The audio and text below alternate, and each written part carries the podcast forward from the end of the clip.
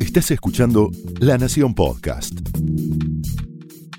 A continuación, el exitoso ciclo de entrevistas de La Nación Más, ahora también para escuchar. Esto es Conversaciones.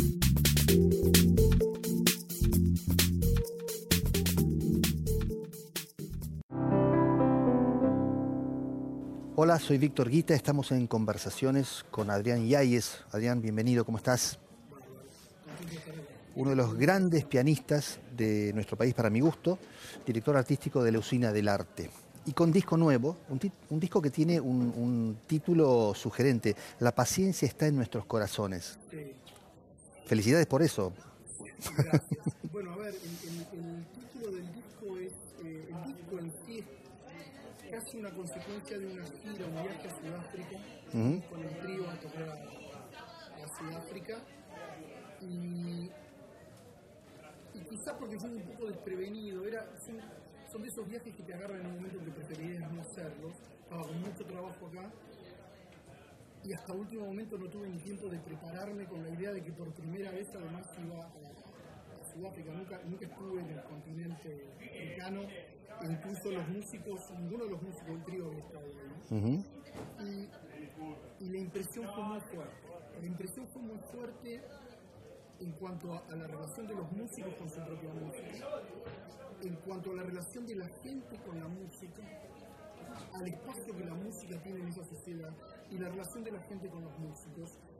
Y hay algo de cómo los músicos.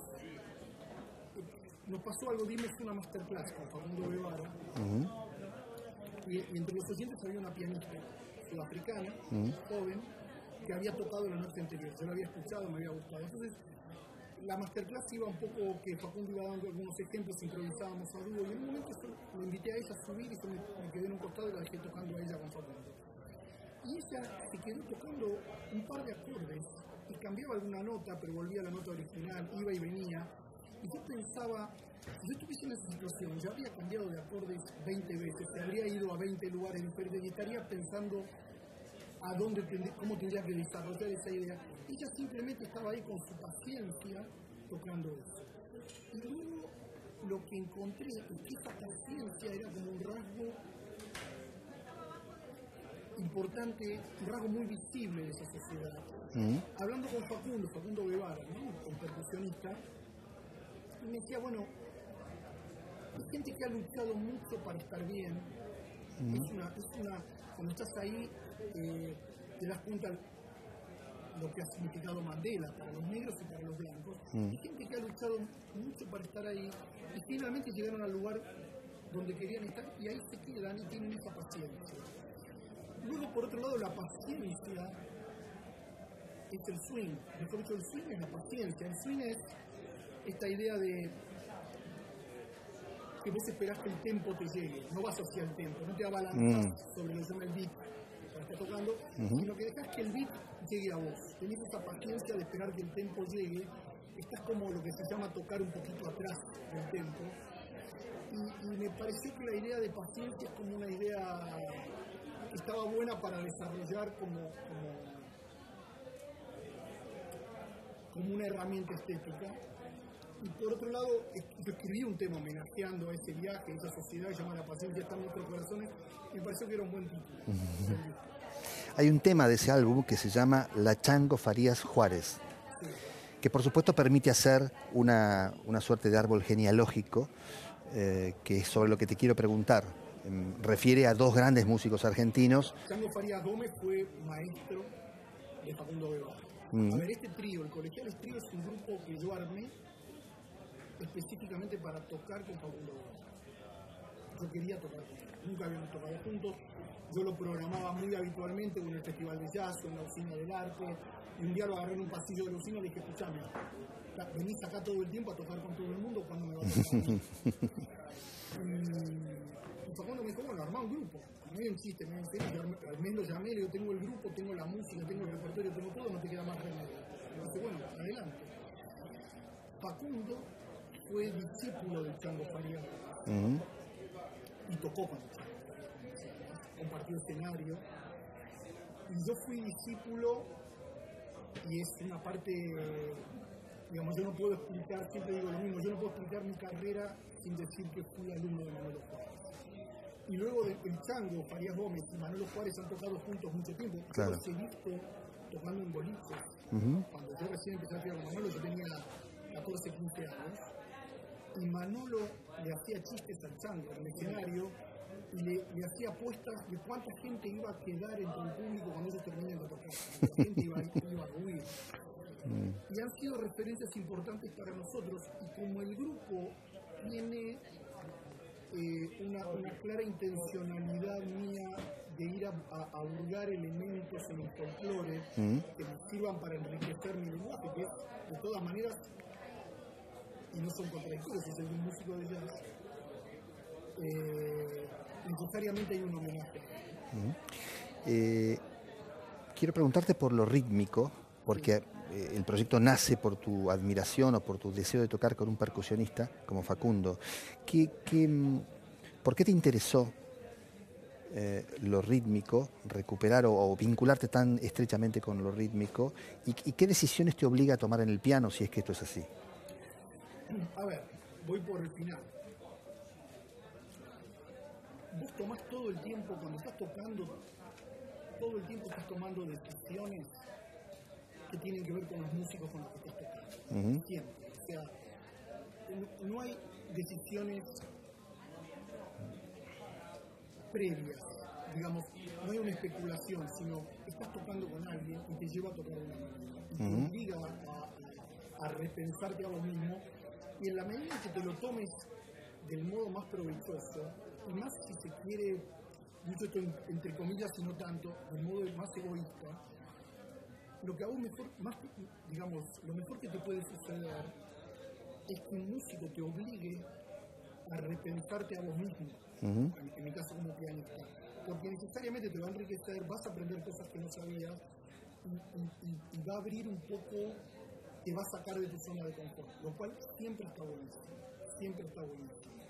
Eh, la idea de, de- de abrevar en algunos elementos rítmicos que yo conocía por haber estudiado con Manolo, lo conocía porque, bueno, por el dúo con Liliana Herrero, donde Claro. tocábamos cosas del Puchi, tocábamos folclore, pero nunca lo había trabajado de esta manera. Digo, habiendo estudiado con Manolo Juárez 8 o 9 años, nunca había escrito una chacarera hasta el este grupo.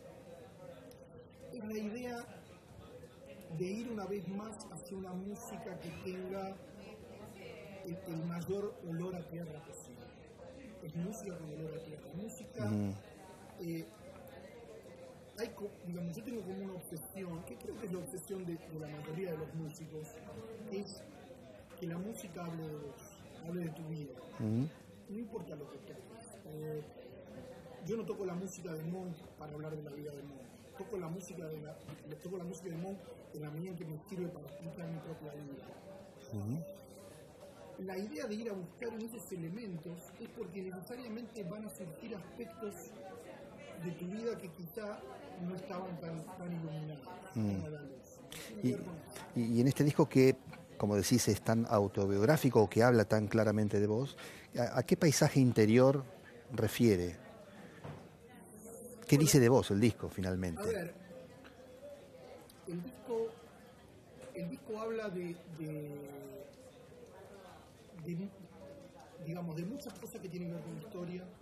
El disco tiene un tema dedicado a alguien que ha sido una inspiración para mí, que es el dueño de una disquería de Mintos, a la yo iba mucho, que es una disquería a la cual yo le dediqué probablemente mi disco más exitoso, el disco que más se vendió, con las tarjetitas de Mintos. Eh, mi disco tiene un tema dedicado a una persona que se convirtió muy importante en mi vida, que es Silvina Chemen, que es una, una, una rabina que además es defensora de los derechos humanos y que es la que me casó. Yo me volví a casar hace tres años. Y, y- y esa experiencia con ella ha sido importante. Eh, mi disco tiene un tema dedicado a mi mujer, que es alguien que básicamente, yo suelo decir, me cambió el metabolismo. Eh, y luego hay algunas alusiones a, a situaciones más presentes. Un tema dedicado a Facundo, Facundo Box, es un tema dedicado al cajón peruano de, de- de Facundo. ¿no? Habla un poco de eso. Y yo creo que en el fondo es como, no, no recuerdo quién lo decía, pero hablaba de cineastas y decía, en realidad un cineasta está siempre filmando la misma película y un escritor está siempre escribiendo el mismo libro y un músico está tocando siempre la misma canción. Es como, es como una obsesión necesaria. Estamos, estamos, estamos hablando de nuestra vida y tu vida es, esto y, luego está compuesta de un montón de situaciones y de paisajes y de, y de recuerdos y de momentos y de pasados y de futuros que vos ya estás imaginando pero básicamente esa es tu canción. Mm. Se me ocurre que si funciona igual que en la escritura, que es algo que, cultivo, em, también ahí hay un riesgo, ¿no? El riesgo de la repetición, el riesgo de la pereza, de abrazar siempre los mismos recursos. Componer, componer metódicamente es... Yo compongo metódicamente, o sea, yo dedico todos los días un tiempo a componer. Así, así la usina se está incendiando. O sea, es algo para mí como lavarme los dientes. Componer metódicamente es como ir a terapia, en el sentido mm. que empezás a ver cosas de vos en las cuales de otra manera quizá no habrías notado, tus obsesiones, tus repeticiones, que te acabas de decir. ¿Por qué siempre escapas para el mismo lado? Luego, ¿qué tenés que hacer para no escaparte o para escaparte por otro lado? ¿Por qué te repetís en ciertos aspectos y en otros no? Eh, ¿de, qué, ¿De qué estás más prevenido? ¿Qué prevenciones tomás? ¿Por qué tomás esas prevenciones? ¿Por qué las tomás quizá no deberías tomarlas? Es decir, bueno, yo sé que suelo repetirme con cierto tipo de, giros armónicos, mm. ciertas secuencias de acordes. Ok, tengo que prevenirme de no repetirme. Ok, ¿por qué tengo que prevenirme? Y luego, cuando ves eso en otros artistas que admirás, dices, ¿y por qué cuando yo escucho a Joe Gilberto da la sensación que todas, todas sus canciones son la misma canción? Él tomó esas prevenciones, él estaba pidiendo eso. A él le preocupaba eso, y seguramente que le preocupaba o que le preocupaban otras cosas. Pero es un ejercicio, en la medida en que compongas metódicamente, estás, estás, estás muy adentro Mencionaste recién a Monk y dijiste em, antes de esta conversación que Monk, hay un hilo que une a Monk con el folclore. Acudo a tu pequeña pedagogía para que me enseñes por qué. A mí me parece que digamos, el, hilo conductor, el link que yo encuentro es el Pucci y el Monk se tocan como se tocan. El Pucci y Monk se tocan de la misma manera. Esto es, un, es casi una, una figura que un pianista puede entender, que es cómo pones la mano. Para tocar la música de Monk y para tocar la música de Pucci, pones la mano del mismo modo. Hay un gran compositor de jazz que es uno de mis preferidos, que se, llama Billy, se llamaba Billy Strayhorn, que era como el alter ego de él. Y yo encontré que para tocar la música de Billy Strayhorn y para tocar la música de Juan Carlos Codiano, el autor de de nieblas del riachuelo, de los mareados, la viejo, se pone la mano de la misma manera. Para tocar Monk y para tocar el Pucci se pone la mano de la misma manera. Y hay en, la música de Monk una cierta exacerbación, digamos, una cierta angulosidad, por decirlo de una manera, de, de, de, lo rítmico que también encontraste en el folclore en ciertos autores. En Monk, en los sábados, eh, la idea del piano tocado sin pedal, que mm. es como una forma de, hacerlo más, más filoso y más rítmico. Eh, sí, yo creo que hay, un link ahí. Mm. Eh, la contrabajista que toca con voces Diana Arias, escuchándola y disfrutándola, eh, me, preguntaba y quería preguntarte si existe lo que uno podría llamar el toque femenino en el jazz o en la música en general. Yo creo que sí. Mm. Yo creo que sí. ¿Y, de qué está hecho en todo caso? A ver. Yo, creo que las mujeres están mejor preparadas que los varones mm. Creo que esto tiene que ver con cómo han sido educadas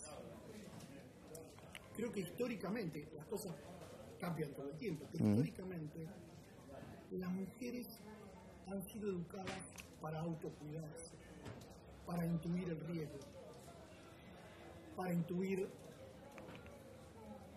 dónde están más seguras. Porque claramente sus derechos han sido más vulnerados y porque claramente han estado en situación de mayor peligro y de mayor riesgo. La educación, yo tengo un hijo varón, tiene 28 años, y claramente ha sido educado de un modo diferente a mi, a mi segunda hija, que tiene 24, y que, que, que, a su vez Laura ha sido educada de un modo diferente a Emilia, que, que está cumpliendo 14. Entonces, la herramienta principal en la música, y sobre todo la herramienta principal en el jazz, es la intuición. Quien tenga su intuición más entrenada, tiene una ventaja Yo creo que las mujeres tienen, cuando las escuchas tocar, tienen eso. Diana, Diana tiene eso. Eh, Diana tiene además otra gran ventaja. Diana está llena de virtudes. Es una música increíble, es muy talentosa, es muy responsable, muy seria, Diana empezó tocando en Colombia, es de Cali, que es la, es la capital del mundo de la salsa. Diana empezó tocando en orquestas no juveniles, sino infantiles de salsa, en Cali de orquestas infantiles de salsa. Con lo cual ha crecido teniendo en claro que la principal función de un contrabajista es el ritmo y que es de lo que no se puede desentender, es de su incumbencia, es su responsabilidad. Y Diana nunca se olvida de eso. Y en este trío, en este trío, esa función es importante que esté bien cubierta. Porque además está tocando con Facundo Guevara y la forma de sacarle el jugo a un tipo como Facundo Guevara es que el contrabajista esté muy pendiente de la cuestión rítmica. A mí eso además me da una, una comodidad que es tocar por arriba de eso que está sucediendo, que siempre está, mm. siempre está firme. ¿no? Es como es como andar arriba de un auto de, un auto de alta gama. Es eso. Uh -huh. Está.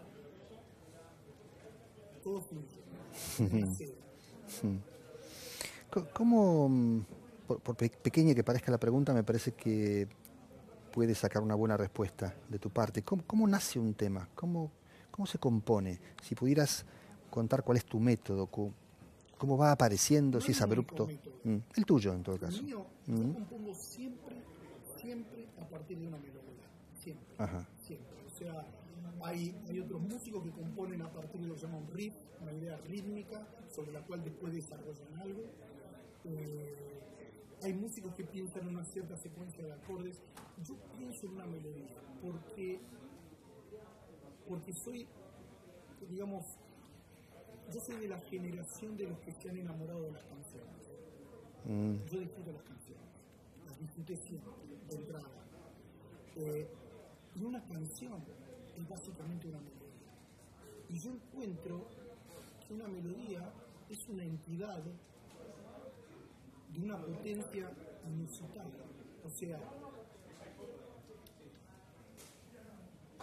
si vos escuchás la misma melodía cantada por dos intérpretes diferentes, uh -huh. la misma melodía sirve para que esos intérpretes hablen de su vida.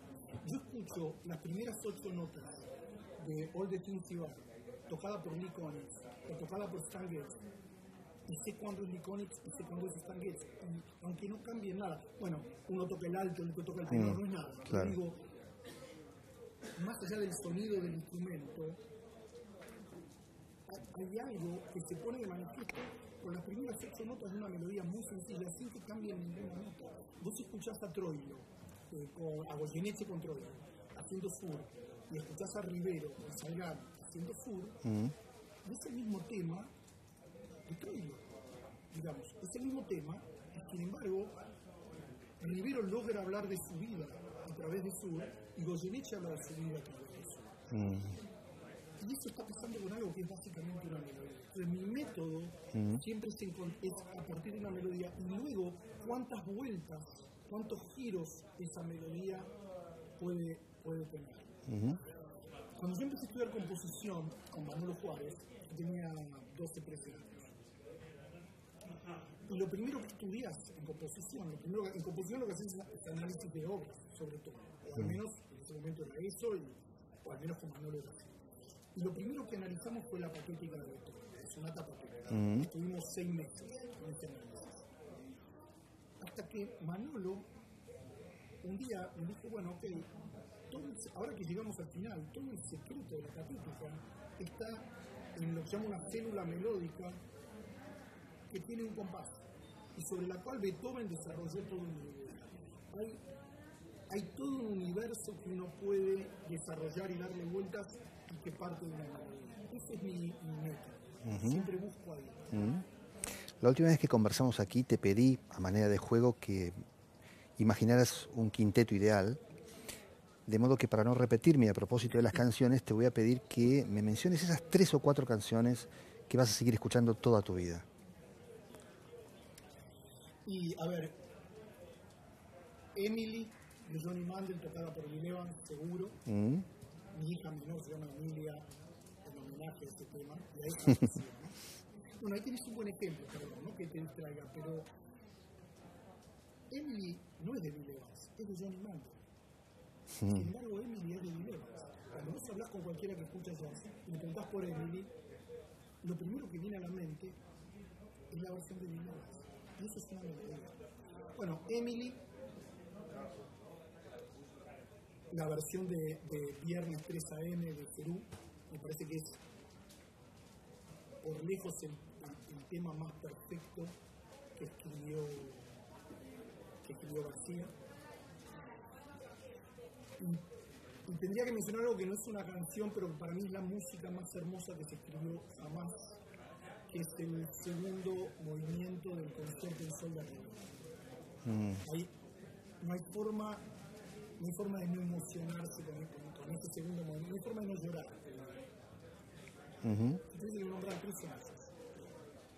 Estás acostumbrado a estar con chicos, con las generaciones más jóvenes de músicos.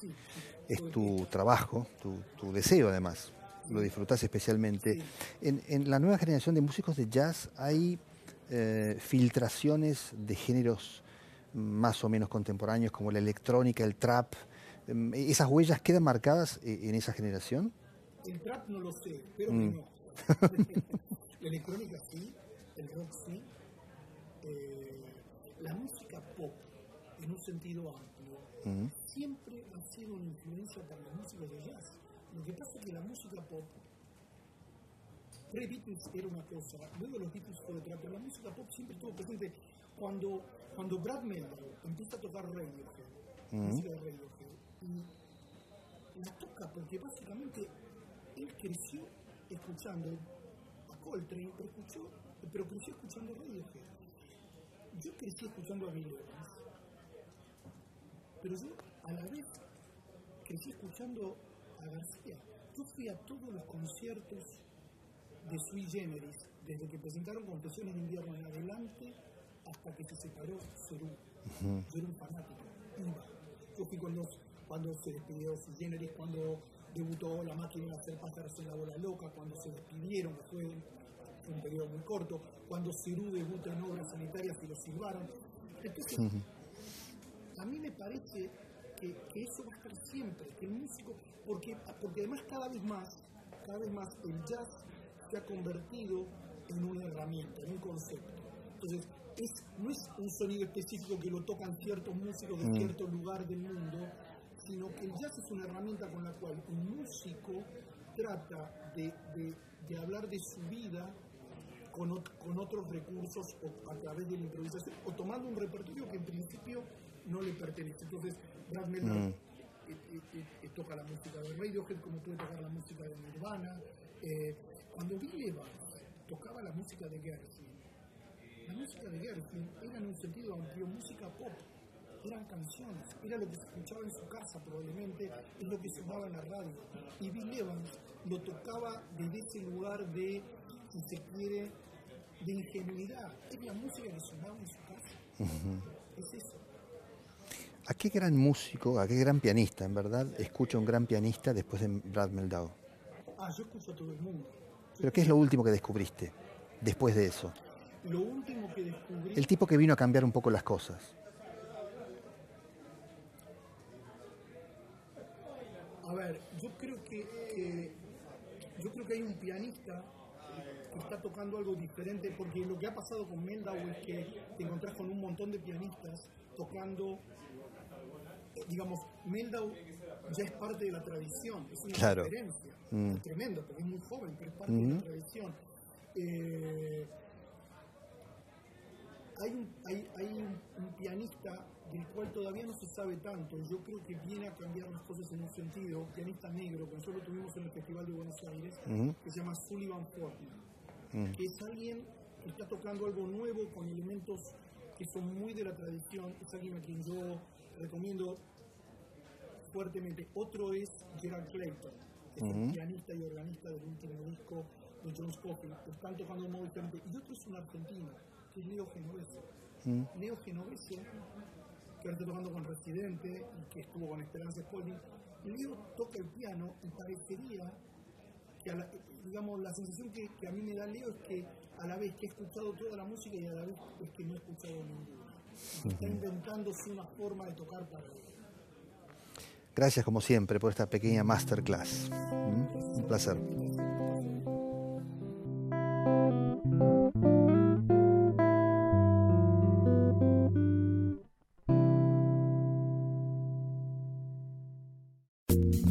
Esto fue Conversaciones, un podcast exclusivo de La Nación.